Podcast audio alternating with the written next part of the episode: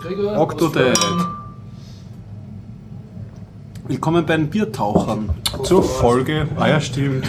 Prost, Horst. Du kriegst sogar ein Prost von mir, nicht nur ein Octodad. Folge 147. 147, ja. Wir schreiben den, äh, ich glaube, das ist der 10.3.2014 und das Ganze findet statt mit freundlicher Unterstützung von Voconic.com, der Internetagentur aus Österreich vom Jörg In der Zypresse. in der Zypresse. Ja. Ja, bevor wir starten, äh, apropos, äh, danke für alle Flatterer. Wir haben Ja, wir haben circa 8 Euro eingenommen für Flutter und wir bedanken uns herzlich. ja, danke, danke, weiter flattern. Auch wenn wir es nicht jede Folge erwähnen, aber jeder Flatterer freut. Absolut, ja. Deine rituelle Frage? Ja, habt ihr irgendwas bemerken, äh, Erzählenswertes erlebt? Erzählenswertes. Ja, ich war eh schon wieder ein bisschen nicht da. Ähm, ich war kurz, ja, zwei Wochen, drei Wochen, äh, in Norwegen, aber nur für drei Tage. Und ein Abstecher in Finnland, in Helsinki. Für wie viele Stunden? Äh, sechs, sieben Stunden, Ah, maximal okay, acht okay. Stunden. es, es ging sich aus, dass wir in die Stadt fahren, ein bisschen Sightseeing machen und zurückfahren. Äh, gleich zum Anfang, Helsinki ist jetzt nicht so spannend, dass man da wirklich tagelang Sightseeing machen würde. Es gibt ein paar Gebäude, die cool ausschauen, aber es war jetzt nicht so Also wenn ich dich extrem. richtig verstehe, du lieferst einen Reisebericht von drei, als ich mal, als mir mal Fahrt war und ich musste schnell drei Tage nach Norwegen. so ungefähr, ja, wir waren mal schnell da oben. Könnte man einen, einen ähm, Film drüber drehen. Coen-Brüder-Film, so wie Fargo oder so, langsam. Ja, ich habe ähm, Octodad gespielt, ich habe Silent Running angeschaut und ja, so zwei Tech-Stories kann ich auch noch bringen. Okay, und ich habe ein Buch gelesen. Po Poco. Shit. Poco. Nein, er ist irgendwie anders. Podkova. Polivka. Nein, Polikav. aufgeschrieben. Hätte ich es mal aufgeschrieben. Polikav hatte einen Traum, so circa heißt das Buch. Österreichischer Kriminalroman. Oh, fein, fein, fein. Und ein Tech-Thema habe ich noch. Schön. Ich habe ein neues U-Book bestellt, ein Lenovo ThinkPad Yoga. Ah, ist das das, was schwarz und edel vor dir liegt? Oder noch Genau, das ist dieses, was da in Magnesium oder was sie da machen. Und zu erklären vielleicht unsere deutschen Hörer, U-Book ist so eine Aktion. Ist das nicht? ne? Es, kommt ja eigentlich aus der Schweiz, glaube ich. Ja, aber ist, TH. aber ich weiß nicht, ob das. dann gleich oder so? Da bin ich mir nicht so sicher. Ja, aber kann man ja sicherheitshalber sagen, da kriegen Studenten vergünstigt zu Semesteranfang Hardware. Genau. Genau, Und in dem. Fall leider inzwischen zwangsweise Software. Okay, das kann man sich nicht mehr wegkonfigurieren. Manchmal, nicht bei Ultrabooks. Okay. Kann ich nachher noch mehr dazu sagen.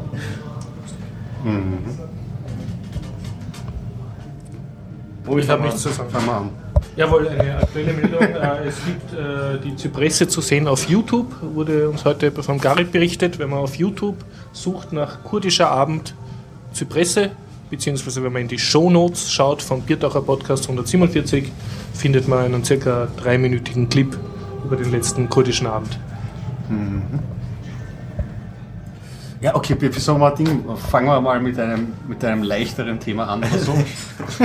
so eine, Was so eine, eine, eine, eine Drüberstreuselmeldung oder so. Ähm, weil äh, ich bin über Raspberry Pi News gestolpert. Da wird es vielleicht, es gibt die Hoffnung, einen freien, quelloffenen ähm, Grafiktreiber geben. Ja, ja, die gibt es noch immer. Die ist jetzt lebendiger denn je, weil anscheinend wurde Dokumentation und Treibercode offengelegt für den Grafikchip oder zumindest für, einen, äh, für eine Art verwandte Art des Grafikchips. Das kam aus dem Heiße-Artikel nicht Dieser so, Mali so 400 raus. oder was war das? Genau, das wird da eh geschrieben.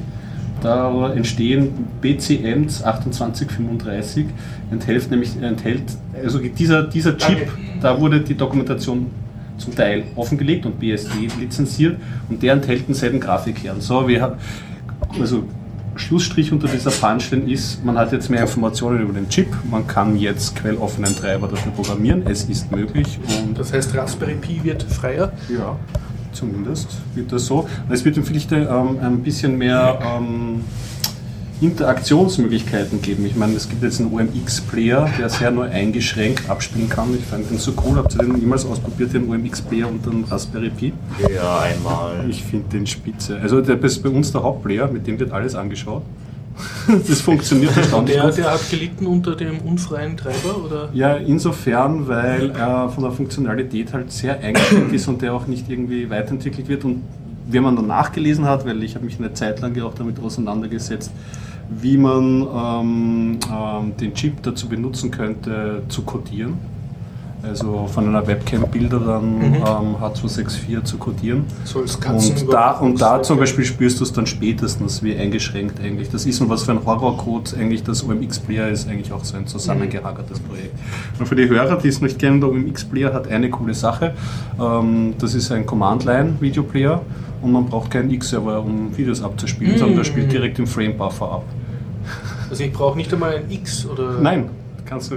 Aber es ist nicht Textmodus, es ist st- ganz scharfe Dahinter, pixelige ja, ja, Frame-Buffer, es ist, ja. äh, genau. Okay, ja. Also es Gibt's, äh, ich glaube vom VLC gibt es auch ein, ein Output-Modul als Framebuffer, das direkt im Framebuffer liegt. Mhm. Ja, und das find, ich finde das halt Kann ich spitze. voll C auch über die Konsole starten? Ja, Also, CVLC ist der Command Line Client. Geil, das Ja. heißt, selbst wenn ich mein Nvidia nicht zum Laufen kriege, könnte ich trotzdem Genau. Videos schauen. Also der CVLC würde halt beim Raspberry Pi, glaube ich, nicht funktionieren, weil er halt nicht beschleunigt ist. Da kann die, glaube ich, die, Ja, Full HD oder so und müsste so wahrscheinlich kannst, sein. kannst, kannst vergessen. Deswegen ist der OMX-Player so wir haben einen Einsatz und das funktioniert erstaunlich gut. Coole Sache. Wenn man jetzt nicht gerade Untertiteln und so wieder halt hat, Mhm. er manchmal Probleme. Ja. So viel zu den Good News vom Raspberry Pi. Ja, wir haben ja jede Menge Tech-Meldungen, oder? In den Ja, aber die, die Themenliste habe ich leider nicht, ähm, kam ich nicht mehr dazu zu öffnen. muss ich hier alles selbst machen. Ja, ich bitte darum. Ja, also, okay, kannst du passen? Das dauert jetzt. Kannst schon weiterreden. Ähm, ja, wir hatten doch jede Menge Tech-Themen. Ja, na dann diesmal vor. Starten mal los. Jetzt hast du Okay, die sind nämlich auch fast alle von mir. Ähm, gut, aber da ist eins vom Gregor. Eclipse-Entwickler startet Ja, Kickstarter-Kampagne. ja mache ich aber später, glaube ich. Jetzt, ich Okay. habe hab jetzt gerade Raspberry Pi erklärt. Okay. Verheiratet mit einem Oktopus. Nicht verzweifeln, Kann man das ist auch mal schöner Leben. eines von deinen machen. Mach Okay, ähm, gut. Okay, sehr schlau. Äh, ich habe eine URL gepostet, von der ich jetzt nicht mehr weiß, worum es dabei ging. Und wir sind wieder im Flugmodus. Aber okay. Ja, äh, Getty Images kann man sich, äh, also Getty Images sind zur nicht kommerziellen Nutzung freigegeben worden. Getty Images ist eine große Bildagentur, also eine der größten Okay. haben jede Menge schöne Stockbilder, aber auch äh, aktuelle Bilder, für die man halt normal sehr viel zahlen muss. Und sie sind jetzt nicht Creative Commons lizenziert, sondern nur so nicht kommerziell verwendbar. Und es gibt so einen kleinen Embed-Icon, mit dem man sie auf die, wie ein YouTube-Video auf die eigene Homepage embedden kann. Und ich habe dann versucht, mir das FAQ durchzulesen, was nicht kommerzielle Nutzung bedeutet. Und es steht drinnen, ja, also Blogger und äh, Twitterer dürfen sie eben verwenden. Und äh, außer sie machen damit Werbung. Und dann war näher ausgeführt, also wenn es redaktionelle Inhalte sind, darf man es verwenden. Aber es war für mich jetzt nicht ganz klar, wenn ich jetzt einen Blog habe und auf dem läuft eine Google eben. Ad Zeitung oder der Blog macht Werbung für mich selbst, für mein Unternehmen, ob das eine kommerzielle Nutzung ist und das kam, kam, kam, kam dann auch nicht ganz klar daraus hervor, Ja, wie sehr das jetzt geduldet ist. Äh, nützlich, das Ganze, oder? Es ist an sich unnütz, aber es ist, wie soll ich sagen, es ist gut Problem für nicht kommerziellen Ja. Lizenzen. nicht kommerziell Man kann man immer noch nicht definieren. Ja. Ja. Aber es ist immerhin schon mal ein Schritt Richtung Öffnung der Getty-Bildbibliothek und angeblich war der Hintergrund, dass sie draufgekommen sind. Es wird sowieso verwendet von lauter Leuten in Ländern, wo sie keinen Rechtsdurchgriff haben und das nicht verbieten können und jetzt machen sie halt eine Tugend aus der Not. Immerhin. Sozusagen aus der Not eine Tugend machen. Ja. Gut, das war eine Meldung. Und sonst, ähm, ja, äh, das verlinke ich hier nur: Microsoft äh, Creating Open Source Framework for Gaming. Ich glaube, da ging es eine, um eine Meldung, dass äh, da wurden Stellenanzeigen von Microsoft äh, in Tech-Blogs besprochen. Und eben aufgrund der Stellenanzeige äh, wird spekuliert, dass Microsoft versucht, auf sein Gaming-Netzwerk für ähm, Xbox und so, äh, dass sie versuchen, das jetzt Cross-Plattform zu machen und da eben auch, äh, dass es da Richtung ja open sourceig graviert. Okay, also Ihre Spieleplattform, ja Gold, Xbox-Zeug, was Sie da haben, oder was? Und das Ja. Sie Cross-Plattform machen? Es ist eine Vermutung. Also ich verlinke die Meldung. Man Ja. möge sich selber ein Bild darum machen, aber so denke ich mir. Cross-Plattform ist bei Microsoft halt immer auf allen ihren Plattformen. Nachdem, ich Vielleicht habe habe ich ihr, letztes, ihr letztes grandioses Netzwerk habe ich ja, durfte ich ja ausprobieren. Das Windows Live. Ui. Das war das einzige Spiel, das ich zurückgeben musste nach 14 Tagen, weil es einfach nicht hingehaut hat, weil du für ein Live hast du einen eigenen Account gebraucht und das hat sich Mhm. mit dem Spiel aber gespießt. Dann habe ich den Support angerufen, die haben dann aber eh so Workarounds, weil sie müssen erst dann bei Microsoft irgendwelche Lizenzschlüssel rausfahren, das war ja absolut der Horror. Und das war, war ja auch, ist das Windows Live, wollten sie drei, vier Jahre ja, Ja. voll aktiv irgendwie reinpushen und jedes Spiel bitte kein eigenes Netzwerk bauen. Sondern du benutzt bist bei- unseres. in unserem Aber Ökosystem. wenn, Ihnen- wenn, wenn Sie sagen, ich, jetzt ist Schluss und so war es jetzt auch bei Windows Live, dann ist halt mal Schluss. Dann kann man sich mal anschauen, dann wird es ganz schön schwierig. Also ich glaube, also ja, Also ich möchte hier Ja, ausnahmsweise äh, Microsoft Vorschusslorbeeren geben. Ich denke, es ist ja ein, ein großer äh, Managerwechsel derzeit anstehend. Der Steve Ballmer ist ja weg und der neue Mhm. kommt. Und das ist vielleicht eine Chance für einen gewissen Ideologiewechsel, der sich eben Also Früher oder wenn später man von einem Experten und von einem Podcast herkommt, dann hat sich dieser Technologie, also dieser Generationenwechsel Mhm. jetzt eigentlich schon unsichtbarerweise oder nicht unsichtbarerweise, aber er hat sich jetzt auch schon bereits gezeigt, weil manche Abteilungen von Microsoft Ja. dann durchaus auch ähm, ehrlich gemeintes Engagement gezeigt haben. Mhm. Aber weißt du, wie bei Also mehr in Richtung Open Source. Gibt's auch verschiedene aber- Abteilungen, die genau, gegeneinander arbeiten Genau, und so. genau das, das meinte ich. Eine habe ich noch, eine habe ich noch, eine ganz schöne äh, Meldung und zwar raus. einen mit 3D 3D-Tisch, also vom Massachusetts Institute für Technology. Mhm. Gibt es äh, cooles Video, wird äh, in den Shownotes verlinkt. Und zwar, wie soll man sagen, das ist ein, ein Bild, der aus, also ein Tisch und in dem Tisch sind lauter, wie beschreibe ich das am besten, lauter kleine Quadrate. Mhm. Und die Quadrate können ihre Höhe ändern, ihre Z-Achse. Also es, man kann sich vorstellen wie lauter Lego-Steine, die unten so einen Motor haben, mit dem man rauf oder runter fahren kann. Mhm. Und du hast jetzt sozusagen nicht wie ein Schachbrett, sondern die sind wirklich nur ein Zenti Quadratzentimeter oder noch kleiner und davon hast du ein paar hundert Stück. Okay. Das heißt, du kannst die alle auf halbe Höhe legen und dann zum Beispiel deine Hand drauf tun und dann hast dann wie ein Ah. Abdruck deiner Hand in feuchten Ton. Metallstäbchen-Sachen, die Genau, ja. sehr schön, ja. Und, und da haben sie halt Sachen damit gezeigt. Also die, der eine Person äh, fuchtelt mit den Händen vor einem leeren Tisch herum, wird gescannt die Hände und die andere Person sieht diesen Stäbchentisch und sieht dann, wie sich seine Hände bewegen. Und die Steigerung ist dann, okay, also ähm, auf den Stäbchen liegt dann ein Ball ja, Mhm. und der, der nicht die Stäbchen hat, sondern nur dessen Hände gescannt werden, watscht dann den Ball so ab, dass der hin und her fliegt und der Das Ball wirkt auf der anderen Seite durch die Stäbchen wirklich hin und her geschossen. Das nächste waren dann so 3D-Kurvenmodelle, werden dann dargestellt damit und dann kannst du damit so de- den Effekt einer Laufschrift machen, aber eben in 3D. Also es bilden sich dann plötzlich so Hologramme und, oder nicht Hologramme, 3D-Landschaften mit Buchstaben und, und alles Okay. Mögliche. Wer hat das gebaut, weißt du das? Oder Dieses Massachusetts Institute Ah, okay, für verstehe. Technology Das ist ist, derzeit Prototyp, ist aber kein Produkt, das Ja. jetzt released wird. ja. noch nicht. Aber es schaut auf jeden Fall schon jetzt sehr, sehr witzig aus. Schön, klingt sehr sci-fi. Ja, und, und ich nehme an, vor allem für Spiele äh, gibt es da sicher ganz tolle Ja. Ideen, wenn man das größer macht. Und dann haben sie auch so ein, ein, eine Schnittzeichnung gebracht. Also da sieht man dann einen sehr kleinen Tisch mit ein paar hundert Zäpfchen, die da hinauf und hinunter gehen. Und drunter ist dann eben ein Mordstrom äh, Rechen- und Mechanikwerk, das für jeden Zäpfchen einen eigenen Controller und, und Pressluftding hat Mhm. oder so. Nice. Aber durchaus sehenswerter Video. So, ähm, vor dem Abbruch noch, eigentlich hatten, wollten wir eigentlich noch Abbruch? kurz über den, naja, durch das Nachschauen der Themenliste, haben wir Ah, kurz okay. ähm, wollten wir eigentlich über deine neue Hardware sprechen, Flo, Genau, ich muss das jetzt nochmal fotografieren. bei der Aktion Los. gekauft hast. Laptop liegt nämlich ganz, ganz cool da. Es ist ja kein normaler Laptop, es ist ein Convertible. Mhm.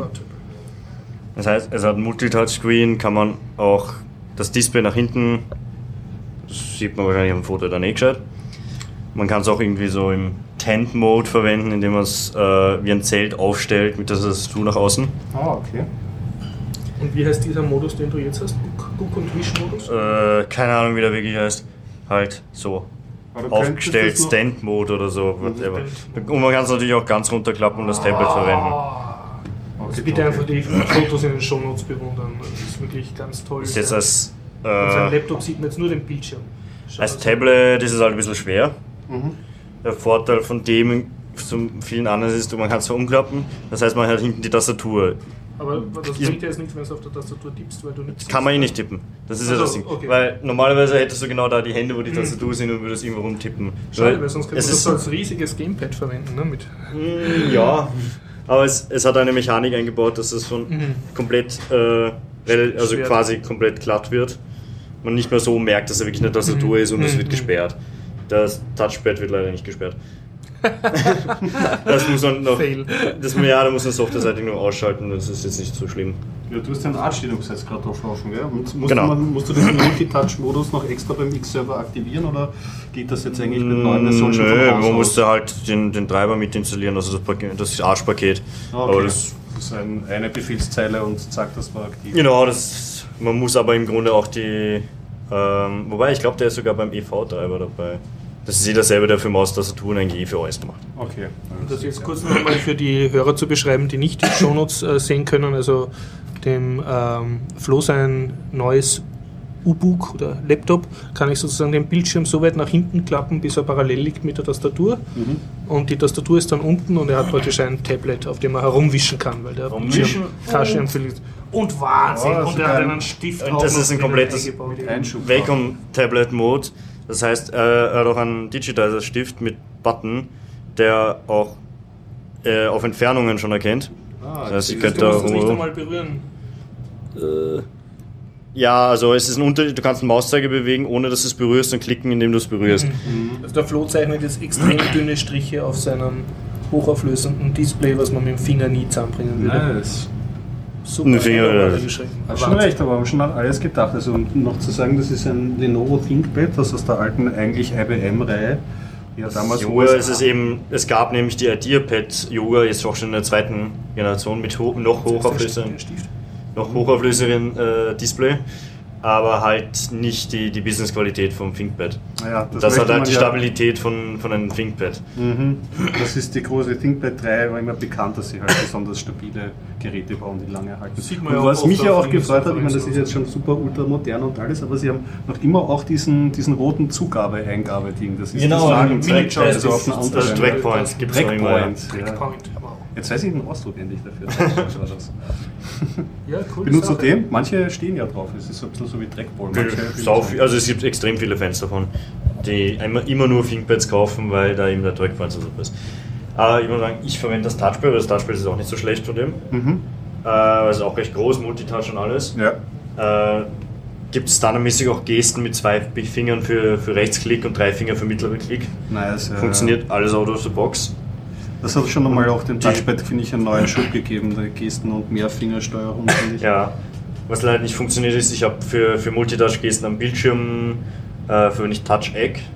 Den kann man dann sagen, was er für Befehle schicken soll. Ah, okay. Das heißt, dass ich im, im Firefox zum Beispiel mit zwei Fingern äh, vor zurück gehen kann oder mit drei Fingern Tab wechseln Mhm. oder reloaden und alles eigentlich. Ist das ein Command-Line-Tool oder was? Wie musst du Das ist so machen? ein, so ein Daemon, der im Hintergrund die direkt über ein X andockt. Okay, und wie konf- man den? Dass Das ist das ein, sagt? es gibt eine GUI, die ist aber nicht im Repo gewesen, aber es gibt das ist ein normales XML-File, ein ziemlich Ah, simples. okay, und da, da hackt man es rein, was man haben Genau. Schreibt man einfach nur, welche Geste es sein soll, ob das ein Drag sein soll, ein Pinch-Zoom oder wie viele Finger oder was auch immer. möchte. Also alles im allem bist du jetzt mal zufrieden. Wie, wie lange hast du es jetzt? Mit der?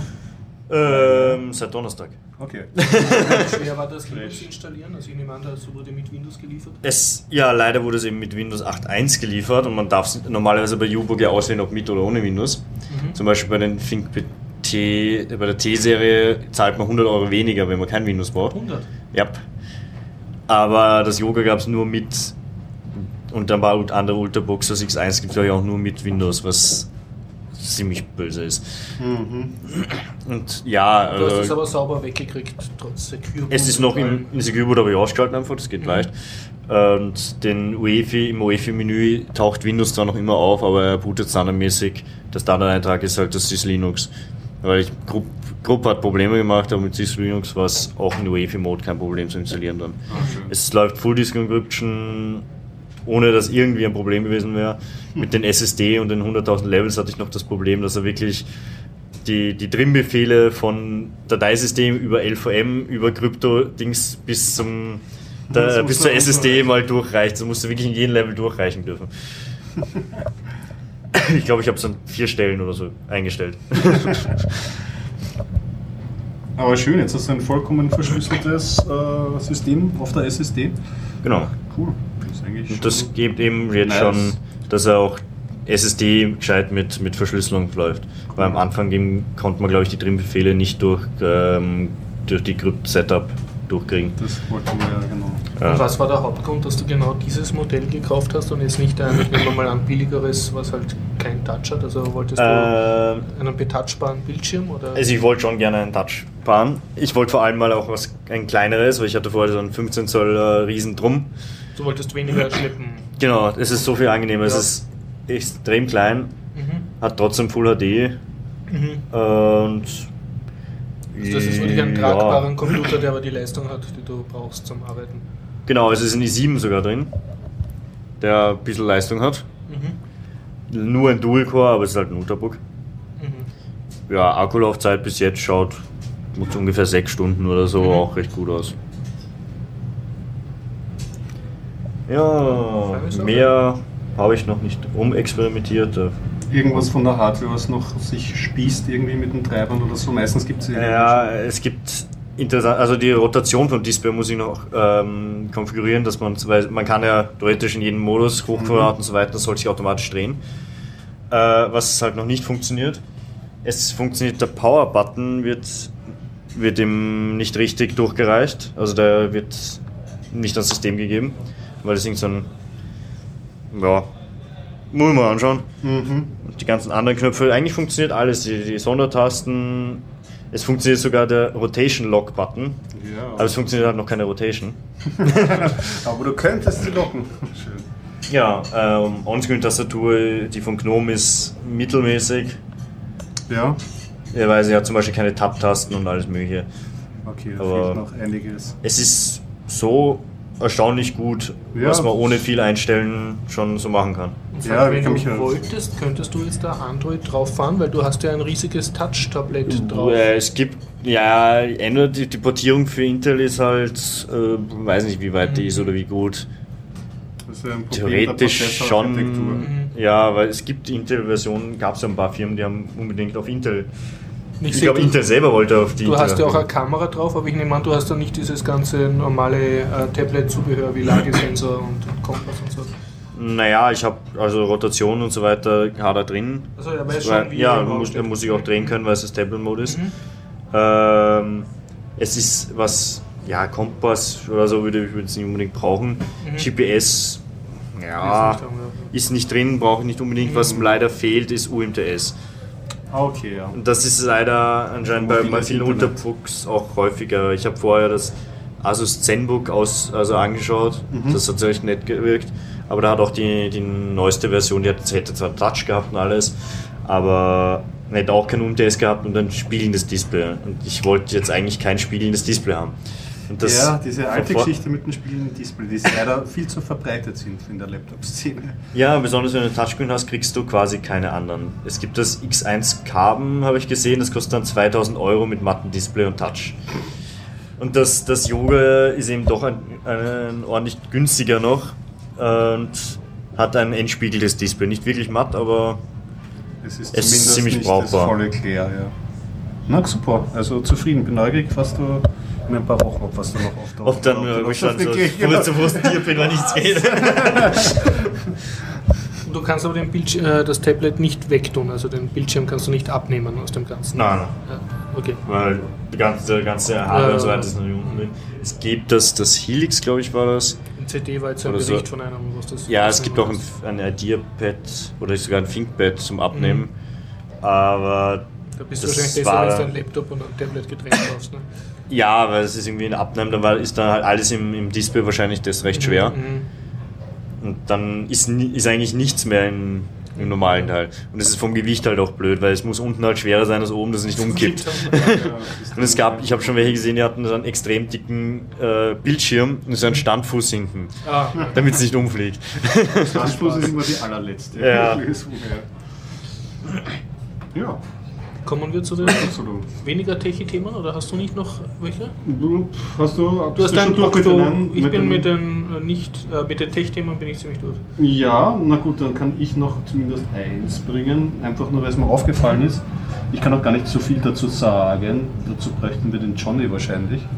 Ähm, da ähm, es gibt ein neues Kickstarter-Projekt, nämlich von einem der Eclipse-Entwickler. Und Genau. dieser Eclipse-Entwickler hat das Ziel, ähm, Eclipse zu verbessern äh, mit einem eigenen Projekt. Vorsicht nicht Eclipse zu verbessern, so wie ich es verstanden habe, möchte eine komplett neue IDE schreiben. Es ist ja basierend darauf. Aber es ist so, Eclipse, da die Grundproblematik, so wie es mal gesehen wird, ähm, da liegen.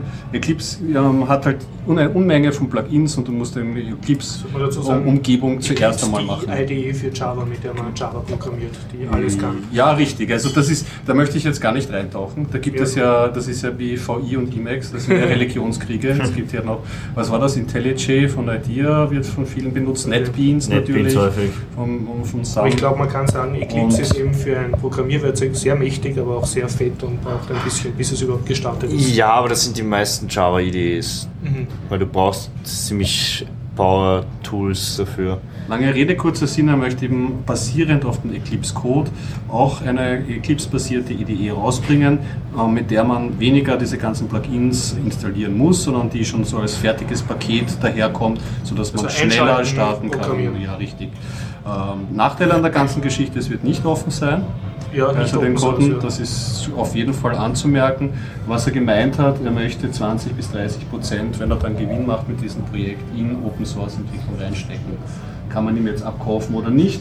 Ähm, ich fand es halt nur bemerkenswert, was, ist, was sich alles entwickeln kann, wenn man Open Source Software, ich meine, das ist ein Mhm. Riesenprojekt. IBM hat, glaube ich, hat sich mittlerweile schon ein bisschen zurückgezogen aus dem Projekt, die auch das eigentlich dass- ursprünglich gestartet haben.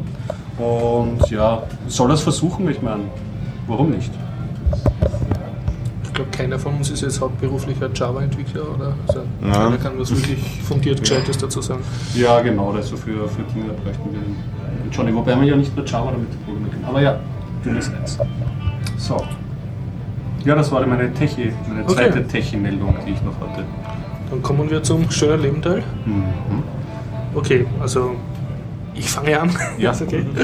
Okay, also ich habe ein Buch gelesen auf Empfehlung meiner Schwester und ich hoffe, ich bitte in den Shownotes nachschauen. Der Titel heißt circa Polivka hat einen Traum, Mhm. österreichischer Autor und es ist ein Politroman. Er nimmt sich vor die Zeit von der blau-schwarzen Wenderegierung und da speziell einen Minister, den, einen Minister, bei ihm heißt er Dasser oder so, also es, man kriegt relativ schnell raus, wer gemeint ist und außerdem einen Fürst Momo und wenn man sich ein bisschen auskennt im österreichischen Politleben, dann versteht man auch, welcher ÖVP-nahe mit einer Ex-Ministerin verheiratete Adelige damit gemeint ist, der öfter mit Waffen schiebt und so. Ja, und äh, es ist so, fängt sehr gut an, also als Situationsbeschreibung. Ich muss dazu sagen, ich wohne in der Nähe vom Franz-Josef-Bahnhof und äh, die, Also der Haupttatort es ist gleich einmal Franz-Josef-Bahnhof und der an Magenleidende, Bildlich Wurstsemmelessende, übergewichtige Inspektor schleppt sich da in sein grindiges äh, Eisenbahnerlokal und, und ja, wird dann gleich der, auf den ersten Seiten von den Eisenbahnern mit Gurken ermordet und dann war das doch nur ein Traum. Okay. Aber es ist ein schöner, also wie soll ich sagen, sein Innerstes wehrt sich dagegen, Gemüse zu essen. Und das ist also zum zutiefst Ausdruck. wienerisch. Ja. Und, und es wird eine sehr schöne, praktisch schon Thomas Bernhardsche Beschreibung eines, äh, eines äh, Schaffners auf der Franz-Josef-Bahn, also dass der halt Wurstsemmel und Bier mitnimmt und Flaschenöffner, ah ja, und den Fahrscheinautomat, also Zwickautomat und so. Und ja, und es gibt halt Morde in, in europäischen Bahnen und dann entspannt sich eine recht wilde ähm, europäisch-österreichische Verfolgungsjagd und Polizeistory verbunden Okay. mit einer Love-Story, weil der Inspektor verliebt sich und mit in eine Französin und dann fahren sie nach Brüssel und, und dann wird es irgendwie weniger, es war dann weniger flott lesbar, sondern mehr so ein bisschen zeigefingermäßig so, ich erkläre euch Lesern jetzt, wie Politik funktioniert. Das war Mhm. mir dann ein bisschen, wie soll ich sagen, es, es hat jetzt nicht meinem Weltbild widersprochen oder so, war mir Ja. nicht fad, aber es hätte meiner Meinung nach in Fußnoten ausgelagert gehört. Okay, Also er wenn du irgendwie die belgische Kolonialgeschichte erklären willst, weil sie gerade in Brüssel in einem Café sitzen, musst du das nicht seitenweise machen und damit die Handlung zerstören, sondern das kannst du irgendwie Also es hat dich stellenweise rausgetragen. Es hat mich dann rausgerissen aus der Handlung und die Handlung war dann auch so, das hat dann nicht mehr so, die Leute haben sich plötzlich nicht mehr so benommen, wie es ihrem Typ entsprechen würde. Also ich erwarte mir jetzt nicht von einem österreichischen Bezirksinspektor, der halt sich da eingerichtet hat und, und innerlich leidet an seinem Beamtendasein, dass der jetzt da zum Revoluzer wird oder politische linksliberale Ideen wälzt. Ne? Das, das war dann nicht mehr so ganz kohärent, aber es ist trotzdem sehr, sehr lesbar und das Finale ist halt, dass der, der böse Fürst mit dem guten- Finale. ja, ich meine, du, wer, wer, Ja, wer, wer liest ja. schon wirklich Spoiler-Alarm, Spoiler-Alarm. Spoiler-Alarm? Ja, Horst, Horst erzählt, wie das Buch ausgeht. Also das Finale ist dann halt, dass sozusagen der, der, der Polizist dann nach einer haarsträubenden Europareise stellt er den Fürsten und versucht ihm halt dann mit einem Beweisvideo irgendwie ans Zeug zu flicken und der ist das halt schon gewohnt und lässt das alles an sich abperlen und erklärt dem kleinen Hansi, wie Politik in Österreich funktioniert und das ist dann ein längerer Monolog eigentlich und der sehr, bringt das sehr schön auf den Okay. Punkt eigentlich so.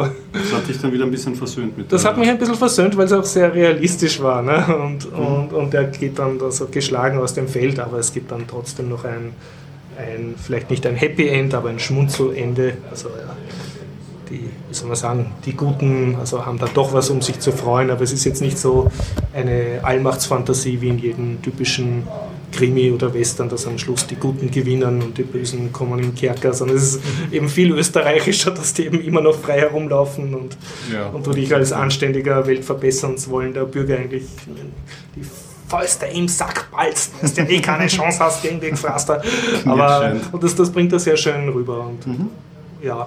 Also durchwachsenes Erlebnis, aber eigentlich klingst du nicht unpositiv jetzt. Nein, ich hab's, muss auch sagen, ich Vielleicht hab's könnte am man es gut verfilmen oder so. das, ich würde mich sehr freuen auf eine Verfilmung mit ein paar österreichischen Kabarettisten. Ja, das wäre Mhm. also das wäre wär wirklich sehr schön, weil und ja, äh, auch durchaus ähm, sehr, sehr pointiert, wie Politik funktioniert oder wie EU-Politik in Österreich funktioniert und wie die, wie die Leute halt durch die Medien beschäftigt werden mit irgendwelchen Aufregerthemen, die nichts bedeuten, während die großen Sachen halt gehen und warum. Also das ist ganz, ganz, ganz nett Okay. gemacht. Und ich habe es auch sehr schnell durchgelesen. Also ich glaube, in zwei, zwei, drei Stunden war ich fertig. Also okay, wirklich so. war nicht so, dass du das weglegst und am nächsten Tag weiterlesen willst. Mhm. Aber es, wie soll ich sagen, hätte noch eine Idee besser sein können, aber das werfe ich ihm jetzt nicht vor. Und ja, Leseempfehlung von mir. Okay. Polivka hat einen Traum. Polivka hat einen Traum. Ja, äh, vom Buch können wir kurz mal äh, wegtauchen, äh, so Richtung Spiel. Ich habe gespielt, ich habe es in einem Podcast gehört und da musste ich das Spiel haben. Man muss das jetzt betonen, du hast nicht Computer gespielt, sondern Doch. wirklich gespielt. Ah, nein, du hast Computer, Ich habe Computer gespielt. Okay, okay. Ich habe mir ein Spiel auf Steam gekauft. Ah, Octodad. okay. Für Windows. Deadliest, the Deadliest Catch. Wobei Dad nicht wie tot geschrieben ist, sondern wie Dad, der Vater.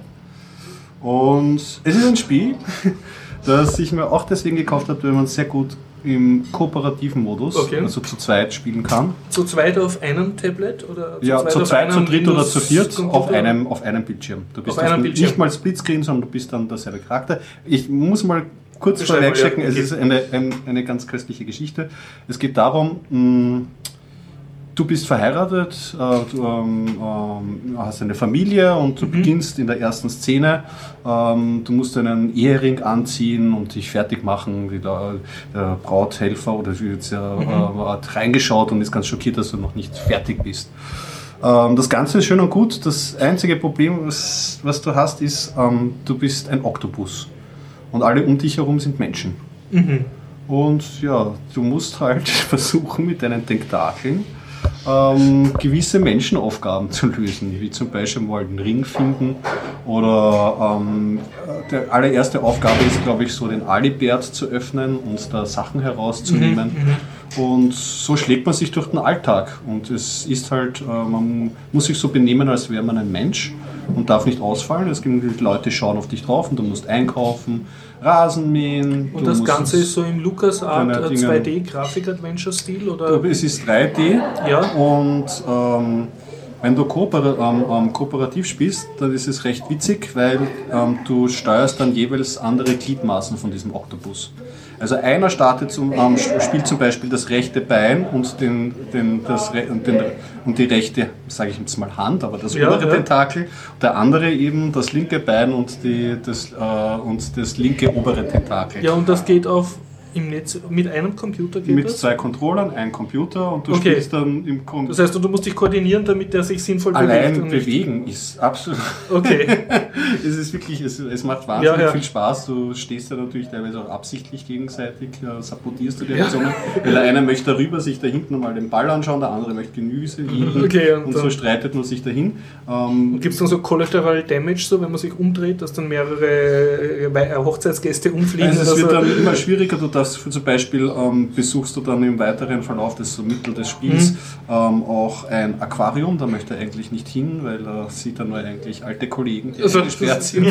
Und dort darfst du dich zum Beispiel von den Meeresbiologen nicht sehen lassen, weil die erkennen natürlich einen Fisch, was zu bizarren Situationen führt. und, äh, und das ist so paranoid, dass die anderen checken auch nicht, dass du ein, äh, ein Oktopus Nein, nein, bist. du bist verheiratet. Also Die glauben, du bist ein Mensch. Du, du bist verheiratet äh, mit, eben mit deiner Frau, du hast zwei Kinder, Mhm. einen kleinen Jungen und Ding, wie, wie auch immer das funktioniert hat.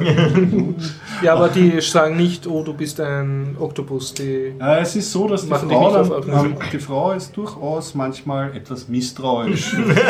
da stellt ihnen immer, dass man irgendwelche komischen Sachen macht und dann so viele Sachen verwüstet während dem Alltag. und so spielt man. Also man kann dann bis zu vier Personen spielen. Jeder spielt ein einzelnes Tentakel. das Das, muss absolute Hölle sein. Das okay, das habt ihr noch nicht probiert. Mit vier Controllern dann auf einem PC, oder? Genau, richtig. Mhm. Und ähm, einen Modus, der ist ganz witzig, finde ich, ähm, man erledigt halt pro Level, wenn man zum Beispiel Mhm. Daten hat, so verschiedene Quests, wie zum Beispiel Burgerbraten und so. Und wenn man zu zweit spielt, gibt's oder zu dritt wahrscheinlich auch, Mhm. ähm, gibt es einen sogenannten Roulette-Modus. Das heißt, nach einer absolvierten Aufgabe, die man geschafft hat, Wechseln. Das ganz zufällig. Ja. Und da kann es sein, dass einer mal vielleicht drei Gliedmaßen steuert und der andere nur einen Arm oder dass ich es anders Das musst du auch erst rausfinden, was du überhaupt steuerst. Das siehst du dann das schon. angezeigt? Also Okay. Mhm, es wird da angezeigt durch farblich, welche Tentakel du steuerst. Aber es ist auf jeden Fall. Und das Ganze ist so in der Ego-Perspektive oder siehst du das Viech von ich sehe hinten? das, ich sehe das wie Also du merkst schon, was es Third Person, 3D, okay, Third okay. Person. So genau. wie Lara Croft-mäßig. Und also. es ist sehr herzig gezeigt, Ja. so ein bisschen so im Nintendo ähm, Mi-Style irgendwie und auch sehr herzig einfach erzählt. Also Mhm. da allein, wenn du reinkommst, gibt es ein Octodad, Soundtrack und was dann noch alles erzählt wird. Du hast dann noch ein paar Gegner irgendwie, Mhm, die dich ja lieber zu Kalamari verarbeiten. und es, Okay. und es, ist, es war schon mal, ähm, ich glaube, es ist ursprünglich mal als, ähm, als, als, als, als freies Gratis-Game rausgekommen, Mhm. war eher nur so eine Tech-Show und die haben das, glaube ich, dann auch über Kickstarter oder etwas, jedenfalls ähm, haben sie es, Kickstarter bin ich mir nicht sicher. Auf jeden Fall haben sie es jetzt so weit entwickelt, dass dass es es jetzt um, um 14 Euro genau. Und dir war das die auf 14 dem- Euro wert. Also ich habe davon gehört und musste das haben. Besonders Ja. dann auch mit dem, wie ich gehört habe, wie lustig es sein soll, wenn man es zu mehr spielt Mhm, und so. Und es hat sich, muss ich sagen, man spielt es nicht lang, man hat es jetzt, wenn man es zu zweit, selbst wenn man zu zweit spielt, und das ist ja Mhm. schon deutlich schwieriger, ähm, wir haben es, glaube ich, jetzt zwei Tage und dann waren wir durch ungefähr. Also es ist jetzt nicht super lang, das Ganze. Mhm. Was nett ist, es gibt dann noch jede Menge Extras von Leuten, die eigene skur skurrile Levels dann noch gebaut haben. Mhm. Also so Mods praktisch, oder? Ja, aber ganz abstruse. Content. Mhm. Also der eine ist zum Beispiel, da ist, äh, gibt's ja, äh, wie spielt man dann ein Musikvideo nach, wo man dann was so auf seiner Abrissbirne rumtanzen muss. Wrecking Ball-mäßig. und das ist also wirklich, also es, es ist lustig und es macht Spaß, war eine gute Idee. Sagst nochmal den Titel? Äh, Octodad. Octodad. Dad Okay, ist auf Steam. Und eine Bierdocher-Empfehlung von dir. Ja, auf jeden Fall. Also das ist ein, ein Spiel, das ist so innovativ das, das, und so lustig. Das kann man nur empfehlen. Schöner Reisen. Ja, äh, wie ich schon angesprochen habe, ich war in Skandinavien. Wieder unterwegs, oft Reisegeschichten, Wahnsinn. Ja, immer wieder. äh, ja, wir waren zu viert, Gruppe von Freunden in äh, Drömsö. Das ist Okay. ganz im Norden von Norwegen, über dem Polarkreis. Also, Also nicht nur in Norwegen, sondern auch noch, noch dazu im Norden von Norwegen. genau, es war sehr eisig, sehr verschneit, aber deutlich wärmer als erwartet. Also, es hat selten Minusgrade gekriegt. Obwohl Februar, ja, auch nicht so die wärmste Jahreszeit. Okay. Ähm, eigentlich wäre der Plan gewesen, wir fliegen darauf für drei Tage oder so und schauen uns die, die Nordlichter an. Ah, schön. Weil ja. dort ist die also Aktivität, äh, Sonnenaktivität ist momentan sehr stark. Mhm. und wäre an dem Wochenende auch genau extrem losgegangen. Nur leider ist das Klima dort so oben so, dass es manchmal so dicke Wolkenschichten gibt, dass du nichts durchsiehst. Okay, ich entnehme dieser Ankündigung. Seiterer war das der Fall, also dicke Wolkenschicht oder was, alle drei Tage. Genau. Es war nur Wolkenschicht, wir haben nichts gesehen. An keinen Tag. Okay, was hat Norwegen außer den Nordlichtern zu, zu bieten? Ja, was gab's denn sonst so? Eis, Schnee, niedrige Sonne. Okay. Ansonsten, was cool ist, es ist Hundeschlittenfahren. Wir haben eine Tour gemacht, Nice. sind noch, noch weiter im Norden rauf, rüber fast noch nach Finnland, fast an die finnische Grenze, irgendwo eineinhalb Stunden dann Hundeschlitten gefahren. Wie, wie fährt man damit so, wie man sich vorstellt, stehend auf den Dingern? Oder?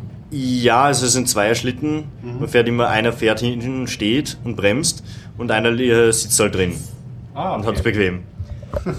ähm, es ist zu empfehlen, hinten zu stehen, weil es ist viel lustiger. Ja, das ist so viel zum Action-Part. Schön. Und ja, was gibt es sonst noch da oben? Es gibt sehr viel Was habt ihr gegessen dort? Es gibt sehr viel Lakritz. Lakritze. Die sind sehr verrückt dort. Also es gibt da auch salzige Lakritz-Sachen. Salzige Lakritze. Die haben eigenartige Kombinationen. Ich mag ja keine Lakritze, ich habe das eher ein bisschen von mir ferngehalten. Ich bin Was auch kein Lakritze-Fan. auch sehr lustig ist. Also wir haben sehr viele schwedische Sachen auch gehabt, weil, ja, Daim Ah, und solche. Sachen. Und absolut Wodka. ähm, ja, was gibt's denn da sonst noch oben? Fischsuppe haben sie, die ist ziemlich gut. Sie schmeckt halt wie eine dickere Gemüsesuppe, wo halt ein bisschen Fisch drin ist, also mit fischig. Aber die ist ganz lecker. Mir Ansonsten halt wahrscheinlich auch sehr viel Fisch. Wir waren jetzt nur ein paar Tage, deswegen wissen wir nicht Hast du genau. die Fjorde gesehen? Ja, sind wir vorbeigekommen. Die sind an sich cool, aber ich würde zum Beispiel nicht empfehlen, dass man eine Fjord-Tour macht. Es gibt so Angebote, dass man wirklich von einem Fjord zum anderen fährt. Mit dem Schiff dann, oder? Na, ich glaube, im Bus da vorbei. im Aha, mhm. Das ist halt, glaube ich, nach dem zweiten oder so spätestens ist es Fahrt, weil sie unterscheiden sich nicht so extrem. Okay, okay. Ähm, ja, was gibt es sonst noch? Es gibt sehr interessante Sachen dort im Supermarkt, außer Mhm. Lakritze, noch mehr Lakritze, noch viel mehr Lakritze. Das ist Fälle, okay. Äh, sie haben halt auch interessante Sachen wie, dort kriegst du halt einfach Rentier und äh, Elch. Und du kriegst auch Wal. Du kannst dort zum Ja. Spar gehen und Wal tiefgekühlt kaufen. Mhm. Das haben wir nicht ausprobiert. Wir haben aber Rentier probiert. War nicht so spannend. Das hat halt, ja, nach, ja, wie Rind so ähnlich, nur nicht wirklich sehr Eigengeschmack. Ja.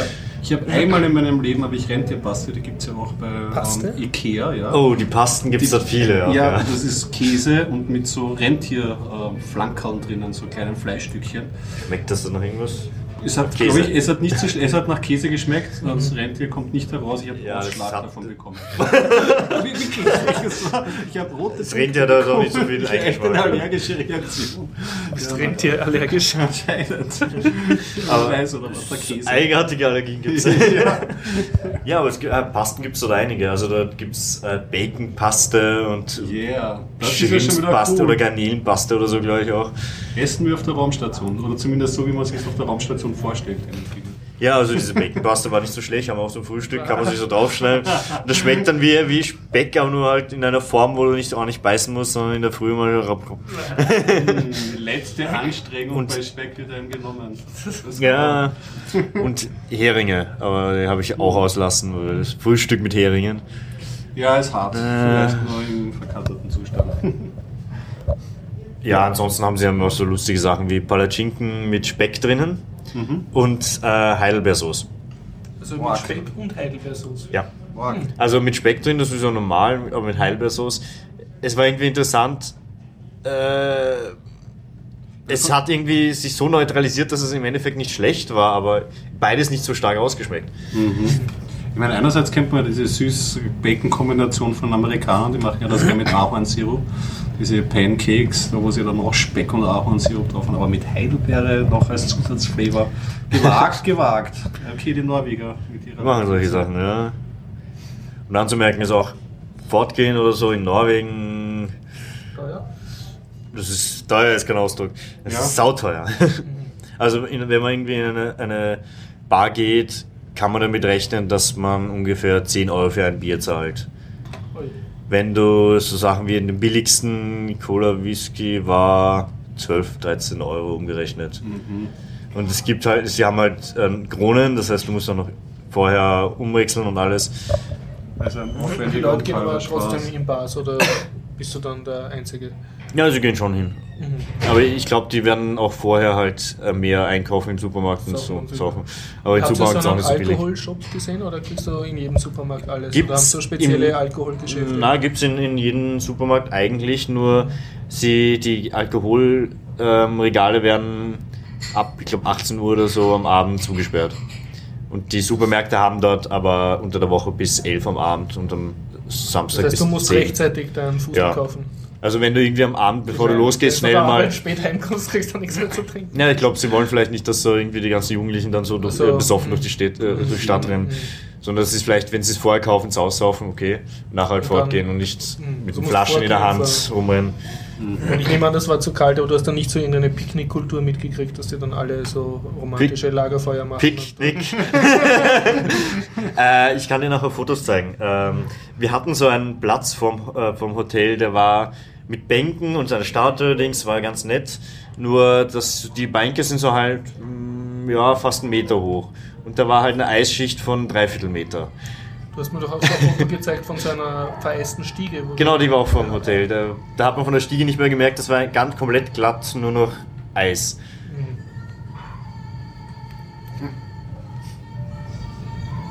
Ja, na, schickst du mir die Fotos dann für die Shownotes? Oder? Kann ich ein paar ausgewählte wär schicken. Ja, ja äh, ich schulde eigentlich noch vom letzten Podcast eine Beschreibung, wie man in Belgien Pommes frites isst. ja, genau, stimmt eigentlich. Sind die so- man schon- isst man die so unterschiedlich? Nein, ich war in Brüssel eh mit dir damals. Ja. Und jetzt war ich sogar nochmal, weil ich damals das Ticket falsch gekauft habe und so. Und habe das ein bisschen genutzt, um so Street Food reinzuziehen. in Brüssel oder bist du In Brüssel, nein, ich Ja, habe nur okay. Brüssel gesehen. Und, In Brüssel ist es kann mittelmäßig bestätigen, die. Restaurants sind sehr teuer dort. Also Ja, was man viele. von Wien gewohnt ist, extrem teuer. Aber was sehr gut ist und sehr Ja, empfehlenswert. im so ersten Bezirk in wirklich Wien kostet es dasselbe, Im also. ersten, ja. So, so Street äh, Straßenverkäufer. Da kriegst halt so Pommes frites in, in Schultütengröße praktisch. und extrem gut gemacht sein und besser sind als alles, was ich in Wien jemals Ja, gekriegt vielleicht habe. Ort. Noch ungesünder. Noch ungesünder, noch größer und auch so Sollte man das Riesige Schmalz- ich Fritteusen. glaube, irgendwie Schmalz rausgebraten. Und sonst, was auch sehr nett ist, es gibt überall so kleine Autos, die, äh, die dann so in einen mobilen Würstelstand sich sozusagen äh, transformieren und die verkaufen frisch gemachte Waffeln.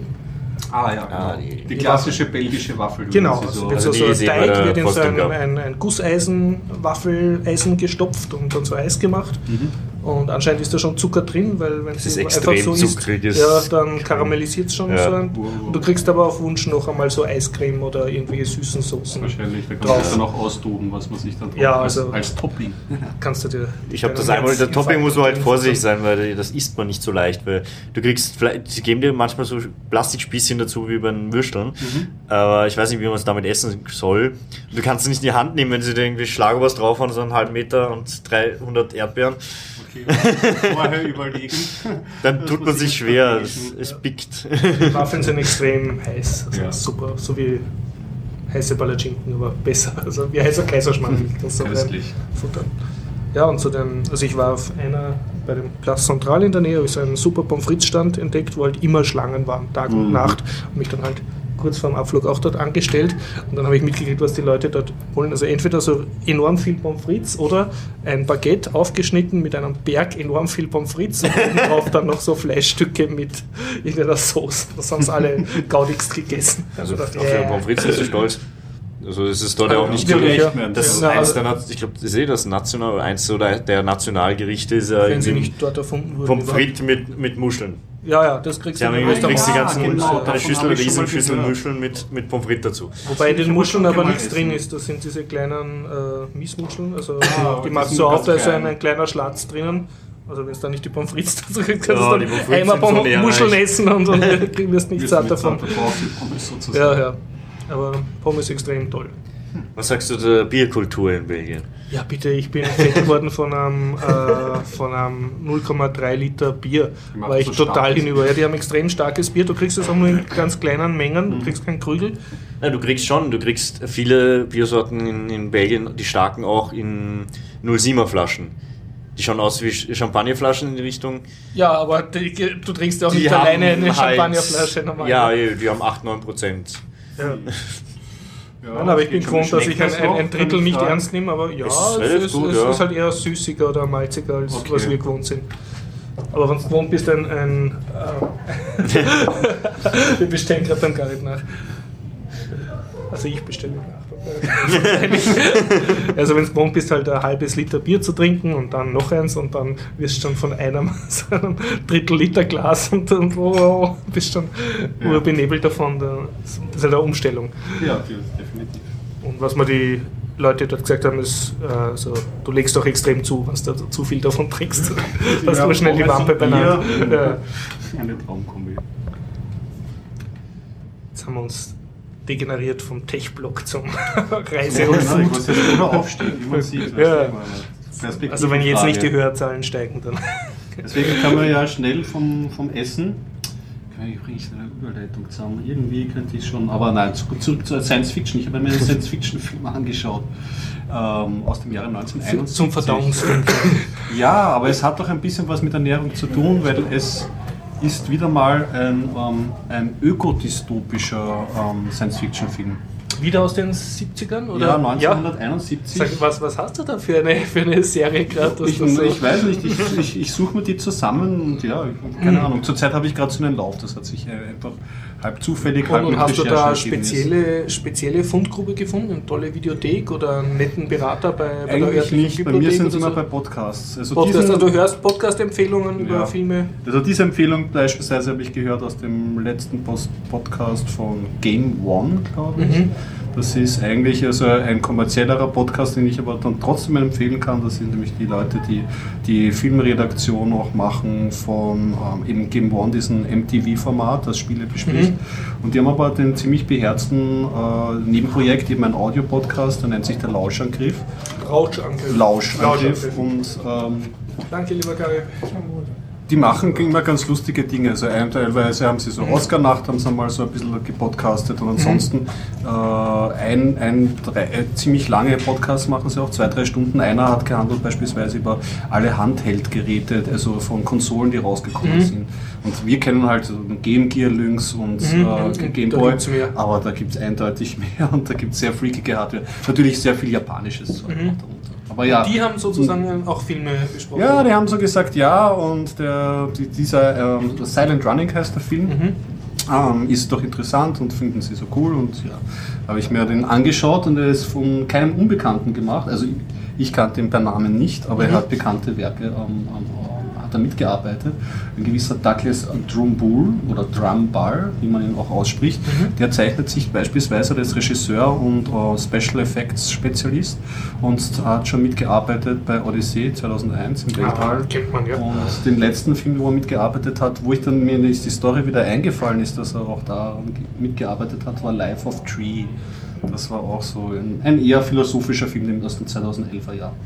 Ja, wie gesagt, aus äh, 1971, was ist die Handlung? Ähm, es sind äh, vier Astronauten auf einem kommerziellen Raumschiff. Es gibt eine ganze Flotte, besteht glaube ich aus drei oder vier Raumschiffen, Mhm. bin ich mir nicht sicher.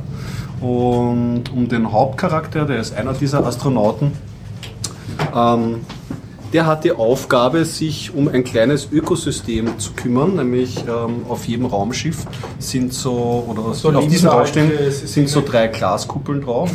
Und da sind ähm, ja, Mini-Biosphäre. Richtig, eine Mini-Biosphäre, also kleine Wälder. Mhm. Und während die drei Kollegen eher Das ist desinteressiert durchaus sind. groß, oder?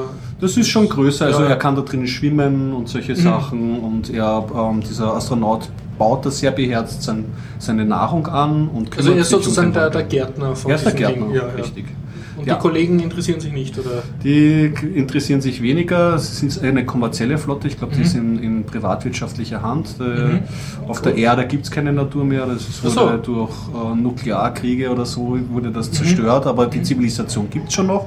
Und sie sind halt da oben draußen in der Atmosphäre, um mal primär diese Wälder zu erhalten und da rumzuschwirren. In Also die das Sauerstoff- und Nahrungsmittelproduktion wird in herumfliegenden Raumschiffen gemacht, wenn ich das Setting jetzt richtig Also ich verstehe. glaube nicht, dass die Sauerstoff und so zurückkommen. Es geht eher um die Bewahrung des Waldes an sich. So dass, weil auf der Erde gibt es Gen- nicht äh, und wenn sie mal zurückkehren das können. So.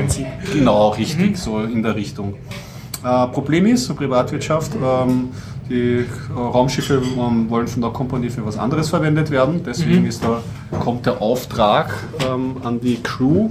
Ja. Man solle doch die an Bord befindlichen Atombomben nehmen und diese drei Glaskuppeln, diese drei Wälder, die es gibt, in die Luft sprengen Moment, aber die, absprengen. Die wollen es bewahren. der, der Wald ist im Raumschiff.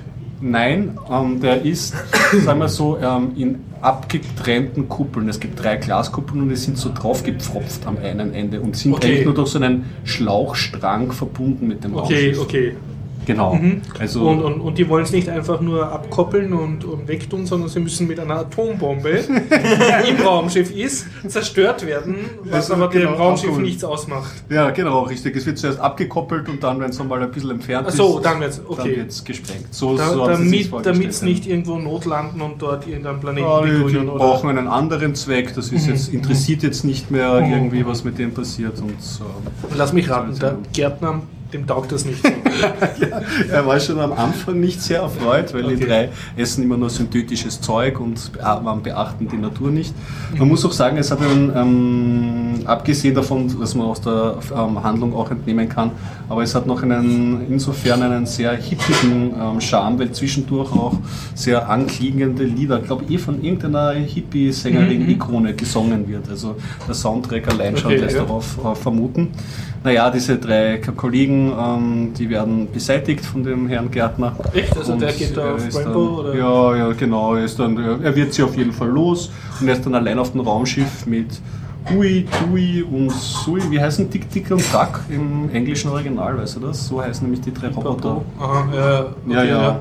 Also, ein der bisschen- drei kleine Roboter. Ja, drei kleine Roboter. Und die sind süß oder können die irgendwas? ähm, das Generelle, das kann man jetzt schon über den Film sagen, dadurch, dass er ja dieser. Tricktechniker ist Ja. und ähm, sie haben irrsinnig viele Studenten engagiert, die später bei Krieg der Sterne oder bei Mhm. anderen Produktionen mitgearbeitet haben. Und es muss, wenn du mich fragst, Ja. aber das muss ich genauer nachlesen, irgendein Robotiker mitgearbeitet Mhm. haben, weil die drei kleinen Roboter, das sind nicht irgendwie verkleidete Lilliputaner, Ja, ja. schaut nicht so aus, sondern wirklich gut und hübsch Mhm. gemacht. Mhm. Auch die Raumschiffe schauen fantastisch aus. Und ähm, es gibt zum Beispiel auch so einen Pool, ähm, ähm, Pool-Roboter, wo es gibt ein rundes Poolspiel Mhm. und da, da gibt es einen Greifarm und so und das schaut aus wie auf einer Industriestraße, wie Mhm. aus einem Industrieroboter. Also wirklich ein Cool, ja. wunderschönes. Und, und trotzdem aus den wunderschönes 70er Design. oder 80er Jahren. 71, Das klingt schon- 71, total also voll, voll, voll visionär. Muss alles, alles händisch Ja. gemacht werden und ich Mhm. muss sagen, der Look vom Film allein schon Mhm, zahlt mhm. sich aus. Ja. Cool, ja. Und ja, also es entwickelt Ja, sich und, dann und natürlich nicht dann auf, allein? Ja, das ist dann das Film, das äh, es entwickelt sich dann, es gibt dann noch, er fliegt dann noch durch die Saturnringe durch, Mhm. da passiert noch dann ein Unfall und so. Und sagen wir mal so, die Einsamkeit macht einen natürlich zu schaffen. Mhm. Genau. Aber man kann sich einen das am nicht Leben lassen sollen von den Typen. Ne? Ja, Naja. richtig, irgendwo rein. In einen der Gärten einsperren. Ja. Ja. Also er rebelliert sozusagen gegen seine Firma und gegen seine Befehle und gegen Richtig. seine Fleischessen. Er hat, glaube ich, noch manchmal Kontakt irgendwie zur Bodenstation, sagt aber irgendwie so technischer, äh, technischer Also er sich Fehler. raus, Ja, genau. Kann leider nicht zurückkehren. Und Mhm. Ist auf jeden Fall ein sehenswerter Film. Also wenn man schon, wie gesagt, Science-Fiction-Film aus den Mhm. 70ern, immer auch Cool. Arbeit und Ding, aber kann man sich, das ist schon Und ist nicht Fahrt, also keine Längen drinnen, wie, also für heutige Zeit. Kann Ich muss sagen, die. Handlung, ja, ist auf jeden Fall. Keine mich, mich, mich, und ja, mich hat es unterhalten und Mhm. ich muss sagen, es ist eindeutig stringenter und irgendwie, man bekommt den Punkt früh mit und der wird halt immer wieder gemacht in dem Film, aber das ist so straightforward durchgezogen, dass es durchaus gut schaubar ist, sage ich in der Beziehung besser als Soylent Green jetzt mal Mhm, mhm. durchkomponiert. Ja, Coole Sache. Ja. das war's. Ja, wir Auf jeden haben Fall. erstaunlicherweise immer noch keinen Harald in der Sendung. Ja. Möglicherweise später. Ja, was kann ich, was kann ich von OS Domotics erzählen? OS Domotics wird äh, vier, vier Mann hoch oder fünf Mann hoch auf Chemnitz vertreten sein, bei Ah. den Chemnitzer Linux-Tagen. Es Kommt gibt einen wieder, Reisebericht, aber Es gibt einen super glaube, Reisebüro. vom Essen brauchen wir da nicht so viel berichten. Na, Warum? Wir VIPs werden dort immer super versorgt. Ja, ja, aber es ist jetzt nicht so was Special, dass man empfehlen kann, fürs Essen nach Chemnitz zu fahren. Jo. so, höflichkeitshalber sage ich jetzt nichts. Aber Ja, was wird in Chemnitz, äh, wie lange werdet ihr dort unten sein? Ne, wir werden am Freitagabend ankommen und am Sonntag äh, wieder abfahren. Die Linux-Tage sind Samstag und Sonntag. Also am Samstag werden wir vollständig dort sein und Sonntag auch ziemlich lang. Und es gibt immer, das ist Tradition, am Samstag ein großes Gala-Essen für alle, die dort sind. Das ist sehr, sehr empfehlenswert. Und es ist auch so, wenn man Standmitarbeiter ist oder sonst irgendwie was tut für die, also Helfer ist, dann hat man das Recht, sich im VIP-Bereich versorgen zu lassen. Das heißt, wann immer man zwischen zwei Vorträgen oder zwischen zwei Gesprächen einen kleinen Hunger verspürt, geht man in, in so einen Raum, wo halt nur die Wichtigen rein dürfen. Und dort wird man dann super bewirtet. Und Aber nachdem unser Stand eh wieder so voll sein wird, wir ja die Wir werden ganze eh nicht dazu kommen. kommen, Ja. Also wir hatten, wir haben einen gewissen Ruf zu wahren. Also letztes Jahr war unser Stand der unserer Meinung nach mit Abstand nicht nur der beste, sondern der auch meistbesuchte. Vor allem der einzige, bisschen den wir gesehen ist. ja. Habt ihr einen guten Draht zu dem Skole äh, Linux? Äh, ja, den Kurt Erfindungen? Gramelich werden wir hoffentlich treffen dort. Habt ihr keinen jetzt neuen Termin? Wart ihr letztes Jahr, glaube ich, in Wir waren, wir waren dort bei ihm, genau, ja. Und ja, da sind wir schon noch in Kontakt mit ihm, aber Mhm. es ist jetzt kein, Kein nichts, Special-Projekt. kein großes Projekt geplant. Ah. Derzeit. Kommt der Harald? Mhm. Ja, hm, wenn man vom Teufel spricht. jetzt müssen wir noch schnell ein Thema besprechen. Schnell, haben wir noch irgendwelche Themen? Wir müssen alles, was der Harald erzählt, bin vorher schon dran. Genau, ja. Mhm. Und sonst ähm, wird das sicher. Wir können Wetten abschließen, wie viele Sachen er mitbringt in seinem Sack zum Herzeigen. Unzählbar. Unzählbar. Okay. Wow, was könnte das dann aber sein? Hallo Harald. Hallo, Harald. Hallo. Hallo. Wir haben schon spekuliert, dass du nicht kommst. Aber ich werde mal ein bisschen Platz machen. Ich als erstes. Ich habe gesagt, du kommst sicher. Glaub Du hast dann schon fast angefangen, mit, Chemnitz was zu erzählen. Ja, Ich übergebe jetzt hiermit das Wort an den OS Domotics Vorsitzenden Harald. Ich sag nix, ich hab noch kein Bier. Ist schon bestellt. Ist schon bestellt. Ja, Harald, was gibt's Neues bei OS Domotics? Ah, er hat kein Bier. Oh, ja, Ein ja, ja, Vorschuss ja, zum ja, Bier. ja. Keine- Keine Prä-Bier. Der macht immer spannend. Also der schweigt konsequent. Wir können ja zwischen einwerfen, weil Das es nicht ja oder? Biertaucher-Podcast. Ja, stimmt eigentlich. Ich kann nicht tauchen ohne Bier. Wilferstraße hat sich zum Guten ge ge gewendet. Ja, könnte man vielleicht auch, auch erwähnen, oder? Gab es ja die große Ja. Diskussion für unsere deutschen Hörer. Die Einkaufsstraße, die viel zu groß diskutiert wurde dann im Die wichtigen Endeffekt. Themen der Ja. Menschheit. Und um, zu meiner großen Freude ist das pro Fußgängerzone. Durftest du mitstimmen Ich durfte mitstimmen und ich habe gerade auch jetzt wieder so eine Unsicherheitsphase, obwohl ich freue mich natürlich, prinzipiell bin ich Ja, ja, auf ja. einem, fröhlich eingestimmt, aber bei mir ist es ja so, dass ich auch auf einer Querung äh, wohne, die die Marienferstraße quert, also eine dieser Seitengassen. Und da gab es schon mal eine Abstimmung in dieser Gasse, ähm, ob Querung sein soll dort oder nicht. Mhm. Und das wurde damals dagegen entschieden. Jetzt ist halt die, keine Querung. keine Querung Ja. ja. von Anrainern her. Ja. Jetzt ist halt die Frage, ob da wieder eine Querung hinkommt oder nicht. Also das wird man jetzt mal den nächsten Monat sehen. Prinzipiell trotzdem alles besser als wieder Zustand wie Ja. davor. Also Ich muss sagen, ich bin am, am Tag nach der Abstimmung war ich dort und bin Mhm. so in der Begegnungszone mitten auf der Fahrbahn herumgelatscht, aus, weil jetzt ha. Und, und mir ist aufgefallen, dass, also dass die Leute noch nicht so auf der Straße getanzt und gelebt haben, sondern dass dann noch so die Autos umeinander gefahren sind. Also ich nehme an, das muss sich noch ein bisschen einspielen, dass die, Das war dass ja die Fußgänger jetzt von das ihrem war ja Recht auch die große machen. Sorge, dass man sich das jetzt noch nicht vorstellen kann und dass da der große psychologische Effekt dann noch kommt, wenn das Ganze mal eingeebnet wird. Jetzt wird mal im Frühjahr angefangen zu bauen und Mhm. dann wird einmal die Fahrbahn so aus dem visuellen Umfeld verschwinden und das alles eine Ebene sein. Und dann trauen sich die Leute vielleicht sehen. mehr in der Mitte der Sehr nett war heute eine, eine Ding, also es wurde ja pro Querungen und pro Radfahrer entschieden. Und heute gab es schon so eine Radfahrer, also Demonstration halt mit Polizei und Mhm. so ein großer Zug.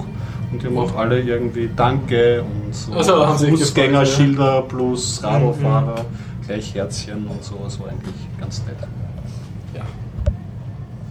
Ja. So viel dazu. Jetzt haben wir es bald geschafft. Ha? Ich kann noch einwerfen, vielleicht kennst du den nämlich an, die, die äh, Hippie-Ikone, die mitgesungen hat bei Silent Running. Wow, das schaut super aus. War die Joan Baez, Ja, kennst da du war eine weibliche Darstellerin? Oder? Ah, nein, nein, die hat, die, die hat diese. Hippie-Songs gesungen, die kritischen. Das war der Foodblogger. Prost, Octodad. Prost, Harald. Endlich. Prost, Krieger. Prost. Prost. Florian. Florian, was hast du da Schönes? Ein Ja, was Joghurt ist das mit für ein... Mm, Joghurt mit Honig und Nuss. Oh. Köstlich. Gut angerichtet. Du gönnst dich ja sonst nichts. Jetzt kann ich endlich mitreden, ich habe Bier gekriegt. Ja. Lego, Lego. Ah, jetzt geht's los. äh, Ja, ich bin auch froh, dass die Marienhofer Straße Fußgängerzone ist. Mhm. Äh, Mir wäre am liebsten, sie wäre wirkliche Fußgängerzone. Ja. Also ohne die Radl. Ohne, ohne Querungen. Autos. Ohne Autos. Na, ohne Querungen von mir schon bei den Hauptstraßen wie früher, Okay. aber nicht bei jeder Straße. Ja. Mhm. Also meiner Meinung nach reichen zwei Querungen, Ja. nicht mehr. Was mich stört ist ähm, solche Begegnungszonen, ja? weil ich bin der Schwächere. ja, das ist man als Fußgänger, hat man, zieht, zieht man niemanden kürzeren. Ja, und ich kann zwar zehnmal Vorrang haben, aber wenn ich drunter liege, liege ich drunter. Ja. Vor allem, du hast kleine Kinder, ne? also das. Generell. ja, oder die Kinder liegen drunter. Ja, eben, wurscht das nutzt ja. doch nichts, ne? Wenn, Ja, das die dann im Recht Frage. waren, Das Recht nutzt da nichts und ich finde es nicht sinnvoll, äh, in einer Einkaufsstraße Autos fahren zu lassen. Mhm. Ist meine persönliche Meinung. Ja. Warum so viele dafür sind, die Begegnungszone muss bleiben, damit Autos fahren, keine Ahnung. Mit dem Drive-In zum glaub, das H&M. war Das war gar nicht die Abstimmung. Ne? Die Abstimmung war eigenartig. Ich hätte eher abstimmen lassen, ähm, Fußgängerzone ja, nein. Ja? Weil solche Mischungen finde ich nicht ideal. Hm. Ja, so wie es zurzeit ist, also ich traue mich auch nicht mit Kopfhörern irgendwie auf der Fahrbahn rumzuspazieren, äh, in der Begegnungszone. Also es ist durchaus ist auf jeden Fall. Ja, der Autofahrer schaut das, links, das der ist die eh Frage, und du noch nichts weißt, runter, ne? Naja. Aber für mal sehen, mich, wie es ja, genau. Aber Besser- sind so Vorurteile. Aber ich fühle mich unwohl, wenn ich weiß, da fahren Autos auch. Ja. Radfahrer stören mich auch dort, weil die passen nicht auf. Ja, Heute hätte mich wieder fast eine Radfahrerin niedergeführt. Die meint, oh je. Ja. Die hat aber nicht das macht immer so schwierig, auch das Ganze zu diskutieren, weil, Weil die Fußgänger schon aber halt auch nicht. die, die, die Fußgänger und die Radfahrer, so die, und die den Radfahrer und die. Autofahrer und die Autofahrer und jetzt ist halt Lösungsschwellen. Nein, ich bin auf einer normalen 20 Straße drüber gegangen, hatte grün und ein Radfahrer wollte mich rahmen. Eine, eine Radfahrerin. Ich weiß nicht, ob sie mich verliebt oder nicht. Ja, ich glaube nicht. Das Aber liegt vielleicht an dem neuen Rasierwasser. Das na, den Mut. Ne? Der X-Effekt. Ja. Ich habe es überlebt. Ja. hörbar. Wie geht's Ja. bei OS Domotics zurzeit? Gibt's Ja, es, es, es gibt äh, den, den Endspurt vor der Messe. Okay. Also Formulare anschauen, was werden wir mitnehmen, Packlisten zusammenschreiben, wer macht was. Mhm. Das ist wieder Thema Chemnitz sozusagen. Ist wieder Chemnitz. Äh, auf der TU Chemnitz ist es, glaube ich. Ja, Äh, am Wochenende 15, 16. 15. bis 16. März 2014. Also jeder, der Lust hat in Deutschland ist, äh, vorbeischauen oder auch in Österreich ist. Ist durchaus von Österreich eine Reise wert, muss man sagen. Ja, es ist, es ist sehr beeindruckend dort. Mhm. Es sind sehr, sehr viele Messestände von Dingen, die man kennt. Natürlich von OS Domotics bis Von den wichtigen Dingen. von den wichtigen Dingen, ja, wie OS Das ist sehr, sehr Domotics. community-zentriert, kann man sagen. Also es sind weniger Firmenstände, gibt es zwar auch ein paar, aber für eine Linux-Messe sind- hat fast jede Community, die Rang und Namen hat, also sei das jetzt Kohle Linux oder Linux für Afrika oder sonst irgendeine Linux Genie, äh, Leute. Genie-Entwickler haben dort ihren eigenen Messestand und du kannst mit ihnen reden und sie sind nicht in irgendeinem Nebenkammer abgesperrt oder in irgendeinem Stockwerk, das du nicht findest wie auf der FOSDEM, sondern es gibt ein riesiges äh, Foyer und da spielt sich die ganze Action ab und die Leute, die Helfer sind auch sehr einsatzfreudig und so. Du merkst einfach, die, die zeigen, was sie können und machen da schon seit Jahren einfach sehr gute Linux-Messe. Ja, es ist wirklich top organisiert. Ja. Ich finde, es ist am besten organisiert von allen Messen, wo wir ausstellen. Ich kann mich nur erinnern, wir haben was gebraucht. Ja, dann stehst du auf von dem Messestand, gehst vor zur Info, sagst du, hättest gern eine Dreifachverteilerdose. Oder ein Meter Dixo oder. Und bevor ich wieder zurück war, äh, lag sie dort. Ja, weil die sind alle verkabelt mit Mikrofonen. Und du gehst zum Infostand, das wird sofort weitergesagt äh, und der Techniker rennt schon. Und der Stand war irgendwie nur 5 Meter vom Infostand entfernt, also die waren schon schnell.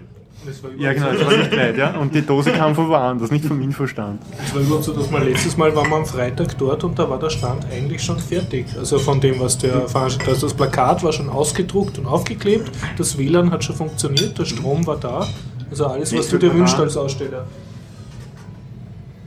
Also ich kann es an jeden empfehlen, der ein Open Source Projekt hat, äh, sich einfach zeitgerecht anmelden. Ähm, die Plätze für Messestände sind, sind natürlich rarer. Also jetzt schon anmelden für 2016. Ja, geht nicht, aber ab November kann man sich anmelden. Anfang Dezember. Es ist auf jeden Fall eine Reise wert und jeder, der Messestand macht, kann nur empfehlen, mindestens vier Personen. Sonst schafft man es nicht. Unser Stand ist sowieso immer überrannt. Das sind richtige Trauben von Leute, von Leuten. Ja. Es blinkt nämlich alles dort. Bei uns kann man was anfassen. Das ist nämlich der große Unterschied. Wir nehmen alle Sachen mit, die man anfassen kann. Also Macroboards-Router, Steckdosen, Bewegungsmelder und so weiter. Ein Jolle-Handy wahrscheinlich. Ah, Ja, es hängt noch nichts dranhängen. Ja, aber man kann es herzeigen, wie es gemeint ist, beim Jolle-Handy zumindest. Ja, dann die Sarah-Box kommt mit. Und ja, und da kann man eben alles anfassen. Und bei den anderen Ständen ist es meistens virtuell, außer auf den 3D-Druckständen, da kann man auch was anfassen. Und die Leute sind dann wirklich froh, wenn, sie- wenn sie zu, äh, zu einem Stand kommen, wo man was begreifen kann, sozusagen. Ja? Weil man kann halt den Bildschirm schlecht angreifen bei den, ja, hier siehst du GIMP und hier siehst du ja. Kohle Linux und da siehst du Debian. ja. Mhm. Und da haben die Leute auch eine Freude, mal einen Stand zu sehen, wo, wo man was angreifen kann. Ich hoffe, Embedded, wie heißen die? Embedded, Embedded Systems, die. Heißen was Embedded die Systems, ja. Die Knubbeln-Leute, ich hoffe, sie sind dort. Ich habe noch nicht geschaut. Die haben auch immer interessante Projekte mit. Ja, ein- einfach vorbeischauen. Mhm. Das zweite Event, was ich empfehlen kann, ist der 4. oder 5. Mai. 5. Mai, Okay. glaube ich. Linux-Tage Graz. Linux Graz. Also der Vortrag ist angenommen worden um 11 Uhr, Der OS-Domotics. wo ist der Motix Vortrag, ja, für, für Smart Home mit Linux. Da stellen wir eben das Smart Zara System vor, mit einer kleinen Vorführung auch. Ja, einfach hinschauen. Das ist auch eine gute Linux-Messe. Was gibt es sonst Neues? Ja, das Monitoring habe ich jetzt auf zwei Standorten installiert. Also man kann auch das Internet of Things äh, über Coop jetzt monitoren. Wir haben es auch auf, auf GitHub veröffentlicht. Und es gibt es auch eben Check-Plugins für Nagios, die mit Coop zurechtkommen. Ah, schön. Also jetzt ist die Nagios-Verdrahtung sozusagen Ja. möglich. Cool. Als Beispiel gibt es dann wieder die Uhrzeitkrebse. Wie geht's den Krebsen? Ja, Ja, heute, heute sind sie geschlüpft, also sie leben. Ja. Äh, wie gesagt, äh, es ist ein, ich glaube Kosmos heißt das, ein, so ein Experimentierkasten mit Urzeitkrebse, ja, Vorsicht, Tierversuche. ähm, und da steht eben in, in der Anleitung, äh, ja, sie brauchen 25 bis 27 Grad zum Schlüpfen. Was macht ein OS-Domotiker oder ein Smart Home-Fan? Ja? Er besorgt sich eine IP-Steckdose, nämlich die von OS Domotics, äh, nimmt sich einen Klimatesensor 1, Ja. setzt den DS1820 mit dem Kabel ein bisschen ab, hängt ihn ins Wasser rein und kann jetzt die Temperatur messen vom Wasser. Dann kauft man sich so eine Matte vom Gärtner oder ähm, fürs Terrarium, eine Heizmatte, legt sie drunter, unter das Schwimmbecken, wo diese Tierchen drin sind, schreibt ein kleines Bash-Skript, was über, die, über einen Coop-Client abfragt, äh, wie heiß ist es oder wie kalt ist es und wenn es zu kalt ist, schalte Steckdose ein und wenn es zu warm ist, schalte es wieder aus. Damit es genau immer im, im, im richtigen Temperaturbereich bleibt. Ja. Also, okay, ja. Ich sage gesagt, kleiner 25 Grad schalte ein, größer äh, 26 schalte aus, genau so ist es Mhm. jetzt. Natürlich will man die Wurzelkrebse ja nicht grillen, ja. Das heißt, wenn es irgendein Kommunikationsproblem gibt, und nehmen wir an, vom Sensor wird die Batterie leer oder es gibt irgendwelche anderen Probleme, dann gibt es dazu jetzt noch ein Überwachungssystem extra, das ist Nagios Plugin-System. Schön. Ja. Das überprüft eben die Pinkzeiten von der Steckdose und vom Sensor und zeichnet auch die Temperaturwerte auf und die Einschaltzeiten der Steckdose und kann es Alarm schlagen, wenn was aus den Grenzen kommt. Das kann man eben über Nagios-Systeme recht gut machen. Und dann kann ich mir eine SMS schicken lassen, Vorsicht, Uhrzeitkrebse werden gegrillt, ja, oder, Beeilung. ja, oder Strom ist ausgefallen, ja. Menschliche Interaktion notwendig. Dann haben gesagt, ja, dann ist ja der Server auch weg, ja, aber man hat ja einen, die Sarah-Box, ja, wo ein, wo ein LiPo-Akku Ah ja, genau, richtig. Das weiter versorgt. und da hängt ein Stick drauf, der ins Telefonnetz geht und der, Der geht auch bei Stromausfall und der kann ein SMS senden, auch wenn der Strom ausfällt. Schön, da habe ich letztens mal überlegt, was, was gibt es denn für eine, zufälligerweise weißt du irgendeine Software, mit der man gut SMS von der Command-Line verschicken kann? Ich hätte da Ja. letztens nämlich mal einen Äh, ich habe mal ein, ein Tool gefunden gehabt. Da muss man halt irgendein Modem, irgendein äh, UMTS-Modem oder so mit SIM-Karte, wo man noch verschicken kann. Ich müsste es raussuchen, ich kann es Okay, schicken. aber Man muss da eigentlich nur auf der Command-Line sagen, bitte äh, irgendwie die Nummer, den Text fertig absenden. und so simpel steht Es geht natürlich auch über Gateways, ja. Es gibt ja SMS-Gateways auch bei den Providern. Also es gibt auch von drei ein SMS-Gateway, wenn man drei hat, bei Yellow, weiß nicht noch Yellow, Hofer, keine Ahnung. Äh, yes. Yes, glaube ich, gibt es auch eines. Das ist meistens Telefonnummer, Klammer auf äh, Provider. Ja. Und dann schickst du eine E-Mail hin.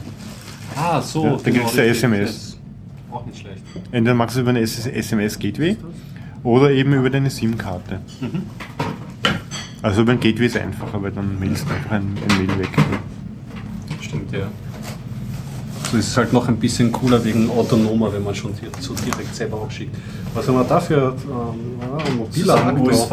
Ich weiß nicht, wie viel der äh, maximal Strom liefert, aber das Mhm. Ding Ganz soll zumindest ja, eineinhalb Mal ein iPhone 5 laden können oder so. Mhm. Und auch schnell und alles. Und ist, die Dinge sind jetzt anscheinend schon ziemlich günstig, weil das ist klein, handlich, leicht und kostet 10 Euro. Ja, das ist kein Betrag eigentlich. Lithium-Ionen, oder? Ja, irgend sowas. Ja, Hast das kann einen man auch versuchen, ob man das. Ein, ein, ein Einsatzzweck jetzt gerade akut oder hast du jetzt Nö, das habe ich heute, wo ich eigentlich ein HDMI-Kabel kaufen wollte, ist das so rumgelegen. Hm, können wir vielleicht einmal brauchen. Man kann es natürlich ausprobieren als, als USV für, für ein Raspberry oder so, ob es das aushält. Wäre nicht uninteressant eigentlich. Muss man nur schauen, dass ja eben irgendein Stick oder so noch für SMS. Ja, wenn der Router dann auch keinen Strom hat. Ja, stimmt. richtig. Das sollte man dann schon. Ja, deswegen eben äh, am besten einen, einen Stick, den man direkt dran steckt, an seine notstromversorgte Kiste. Dann brauchst du auch keinen Router mehr. Ne? Nee, vielleicht, ja, ob der, der, der noch reicht. Weil die Raspberries brauchen ja auch schon fast ein Ampere teilweise. Und ob dann mit Stick nicht mehr braucht, als das liefert, dann muss man wieder ausprobieren. ob es stabil läuft. Ja. Spannend. Bin ich mal was du berichtest. Ja, und dann äh, habe ich, halt, habe ich eben heute auch äh, einige Skripte geschrieben für Nagios. Also, also Skripte, Config-Files. Und wir werden auch auf GitHub wieder veröffentlichen, bei den Monitoring-Tools auch so vorgefertigte Commands für die verschiedenen, verschiedensten Produkte. Ja. Also zum Beispiel für den Temperatursensor oder für die Steckdose so fertige Commands, die man dann noch verwenden muss. Na, super. Da muss man dann einen Host definieren und zu welcher Gruppe du ihn dazu tust, dass eben diese Commands automatisch äh, gemonitort werden. Die sind auch schon versehen mit oder ohne Grafiken, das heißt, es geht dann vollautomatisch, werden da Grafiken mitgezeichnet und, und Werte aufgenommen, wo du dann noch Jahre zurückschauen kannst. Das ist interessant, ja. Und ich kann nur jedem empfehlen, OMD zu verwenden, das mache ich halt, Open Monitoring Distribution. Damit wird das ziemlich einfach. Mhm, da ist das Nagios dann schon so quasi schon vorinstalliert.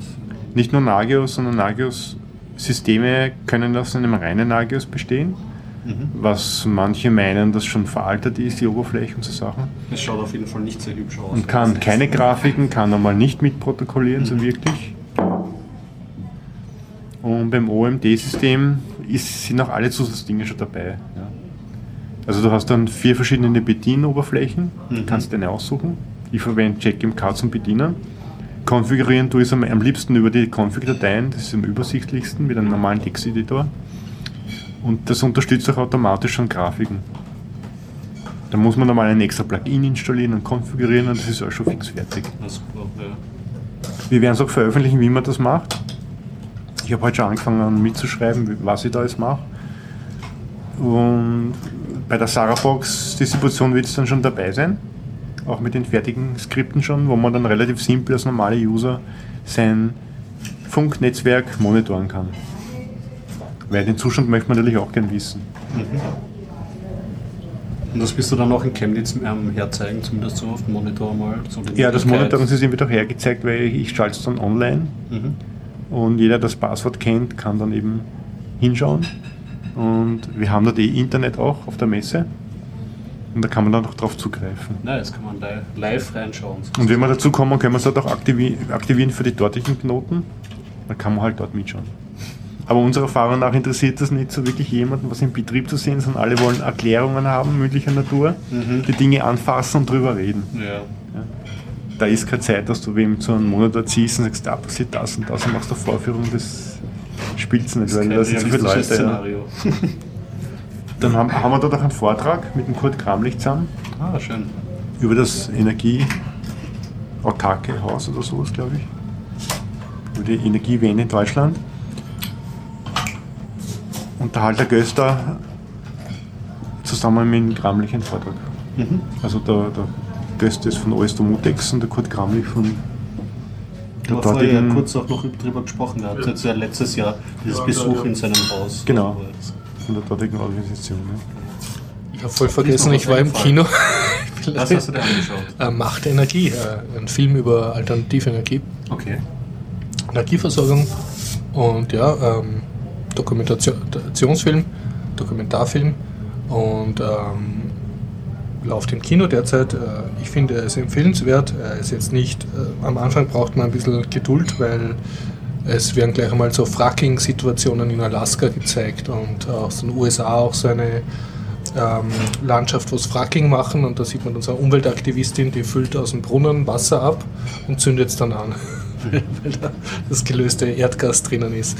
Und, und dann reden es halt, äh, man sieht diese riesigen Caterpillars rumfahren in Kanada, in diesen Mondlandschaften, wo sie die Umwelt total kaputt machen, um ihr Fracking-Gas zu sagen und dann redest mit ein, dann redet halt so ein Arzt, der so eine Indianersiedlung betreut und der sagt, die haben da halt alle Krebs. Und er hat dann gefragt, was, was tun die da überhaupt für Gift rein? Und die sagen es eben nicht. Und, und die Regierung halt sagen. Und am Anfang ist es ein bisschen so, dass so, äh, alles ist schlecht und du kannst überhaupt nichts tun.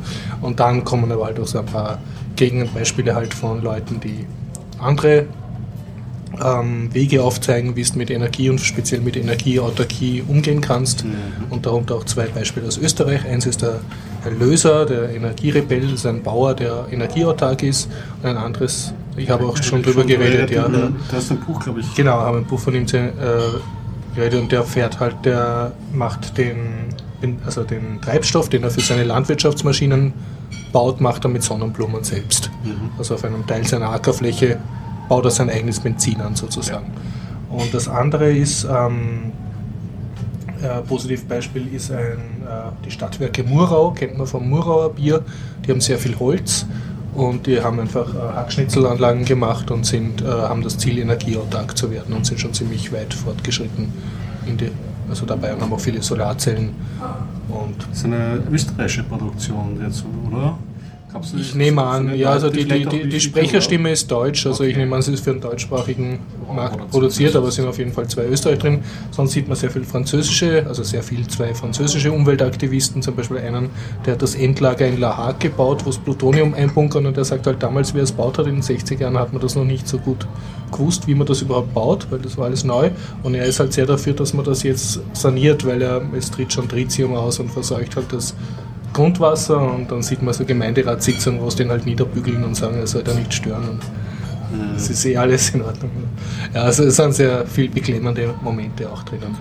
Aber wie gesagt, es wird auch gezeigt, dass wenn du politischen Willen hast, kannst du durchaus das Ganze auch anders aufziehen und es wird vor allem Es ist nicht nur negativ, sondern ist nicht nur negativ, das ist das Gute. Ich hätte mir ein bisschen mehr positiv und Mitmachbeispiele gewünscht. Ein sehr schönes ist, äh, da haben sie einen, einen Afrikaner und der ist in Burkina Faso, also einem afrikanischen Land, und da geht es einfach um die Notwendigkeit einer Energiespar also einer Solarlampe. Da zeigt er einfach, dass seine Neffen wesentlich bessere Schullampen haben, seit er halt ihnen eine Solaranlage gemacht hat mit einer Lampe, das nachts lernen können, weil ja, das sind ganz einfache Sachen und es wird auch schön gezeigt, der Zusammenhang, halt, äh, dass da zwar riesige Staudämme sind, Obervolta ist das, aber die Leute in der Umgebung haben halt nichts von dem Strom und der wird auch ihnen nicht verkauft, weil sie zu arm sind, den sich zu leisten. Und was machen sie dann? Sie holzen halt die Gegend ab und verheizen das Holz, was natürlich wieder die Wüstenbildung fördern und so Sachen, aber und der, der Afrikaner, der dort ist, redet Deutsch, also der dürfte in Mödling oder in irgendeiner österreichischen Schule gelernt haben. Und das ist dann recht lieb, weil er dann mit, mit ein bisschen am Dialekt redet. Und ja, sie, sie machen sich über Desertech lustig, diese Großkonzern-Sache, dass du in der Sahara Solarkraftwerke bauen musst, die, wo du den Strom dann übers Mittelmeer nach Deutschland leitest zu den Verbrauchern und so. Und, und diese Gleichspannungs... Wie heißt das? Gigagrid. Ursprünglich. Und die, die äh, Aussage des Films ist eigentlich, also wenn du willst, dann solltest du schauen, dass du dezentrale Auto, dezentrale Anlagen baust und, und schaust, dass Städte oder kleine Verbünde halt ja. autonom sind und nicht den Energiekonzernen alles glaubst, was die erzählen. Also prinzipiell eine Empfehlung eigentlich. Schon, ja, ja. Also immer, ich vermute halt, dass, dass die Leute, die, die sich anschauen, wissen viele gewisse Sachen eh schon Ah, es ist immer das und, Problem und halt. werden dann noch mehr Ja. niedergeschmettert ne, und von den Sachen und die, die das eigentlich bewegen soll, die es politische Partei wählen, Parteien wählen, die daran schuld sind, dass die Sache so ist, wie sie ist, die werden sich den Film eh nicht anschauen. Das ist halt. Also deshalb hätte ich mir gerne mehr Positivbeispiele gewünscht, Ja. dass du halt mehr sagst, okay, mach das und das und dann passiert das und Mehr das. nach Anleitung, ja. Aber sonst macht Energie derzeit in mehreren österreichischen Kinos zu sehen. Ein kurzes Thema habe ich auch noch. Am letzten Treffen war einer von der Mozilla Foundation, äh, bei der OS Domotics Treffen war einer von der Mozilla Foundation bei uns und hat gemeint, ob wir kooperieren wollen, sie würden gern Sixlopan anbinden. Oh, schön. Ja, weil das Internet der Dinge ist bei ihnen ein Thema und ob wir ihnen dabei helfen. Ne? Haben wir gesagt, ja. Der hat auch ein Mainboard mitgehabt für Firefox OS. Interessant. Ja, das heißt, Moment, ich habe mir sogar aufgeschrieben. Und die verwenden eben ja auch solche Mainboards. Das ist eigentlich, eigentlich ein, Computer-Mainboard, was in ein Computergehäuse passt, ist aber kein Intel-Chip oben, sondern ein ARM-Chip. Okay. Und da rennt Firefox OS drauf, ist aber in einem Formfaktor und Steckebelegung eines normalen PCs. Und, Moment, wo habe ich ihn das jetzt stehen? Also eigentlich so ein kleiner Bordcomputer, so ist der eh der Raspi oder so in der. Nein, nein, ein richtiger PC. Ah, richtiger, okay. Ein richtiges Mainboard. Wow, Ja, okay. ein kleines Mainboard. Da gibt es auch diese kleinen Atom-Mainboards. Mhm, Ja, ja, ja. Das ist der gleiche Formfaktor. Okay. Ja. Das heißt, man kann es auch nicht unterscheiden, man, man, man merkt es nur daran, dass kein Kühlkörper oben ist. Mhm. Das heißt, alle Anschlüsse, äh, A-Rock oder irgendwie so heißt es. Ähm, irgendwo haben wir es aufgeschrieben. Und konntet ihr euch das dann noch anschauen, das, was da drauf, das Firefox OS, das drauf gelaufen ist? Beziehungsweise habt ihr über was gesehen oder war das nur Kommando? Das, das Firefox OS, äh, er hat das Mainboard mitgehabt, Mhm. damit wir sehen können, was man da alles anstecken kann. Okay, wegen den Anschlüssen, ja. Und wir können Shields bauen, auf jeden Fall 1 zu 1 für alle Geräte, die schon eine Serielle haben. Ja. Die eine, entweder 3,3 Volt, 1,8 Volt oder irgendwas. Eine, eine digitale serielle Schnittstelle haben, ist es kein Problem. Und das ist dort auch vorhanden. Das heißt, man kann relativ leicht ein Schild dafür bauen. Na bitte, cool. Und ja, das hat recht interessant geklungen. Ähm, mit den neueren Versionen müsste es bald gehen. Momentan geht es noch nicht. Das liegt auch daran, dass man in Firefox OS noch kein UDP-Board aufmachen kann. Okay, das muss das Aus der App lernen. heraus. Momentan nur TCP. Wir brauchen aber UDP, weil ja Coop über UDP redet. Das haben wir besprochen, was wir da alles benötigen. Und er hat gemeint, ja, und er arbeitet zusammen mit der mit einer Frau, ich habe mir den Namen nicht gemerkt, die relativ viel zum Sagen hat und auch durchs Land zieht in Amerika und, und Werbung macht für Sixlopan. Mhm. Und die hätte halt gern mehr englische Seiten von uns. Wir haben aber meistens momentan nur deutsche Seiten, ja, weil wir in Österreich leben. Also wir suchen dann Leute, die das übersetzen und das englische Wiki befüllen, damit eben die Mozilla-Leute mehr mitschauen können. Ja. Jetzt können zwar die europäischen Mozilla-Leute mitschauen, die zumindest Deutsch können, aber die anderen nicht. Ne? Mhm. Ja. Ja, das heißt, wir Spannend. versuchen jetzt für verschiedenste Geräte auch Shields zu bauen. Für den Raspberry gibt es schon das Edge Shield Ja. und da gibt es demnächst auch ein Starter-Kit dazu. Das heißt, man Das kann das Edge Shield mit einer SD-Karte und zwei Merkur-Boards Loslegen. oder einem Merkur-Board mit Programmer in einem Sackel beziehen können, wenn man möchte. Ja. Gut, ich würde sagen, langsam aber doch.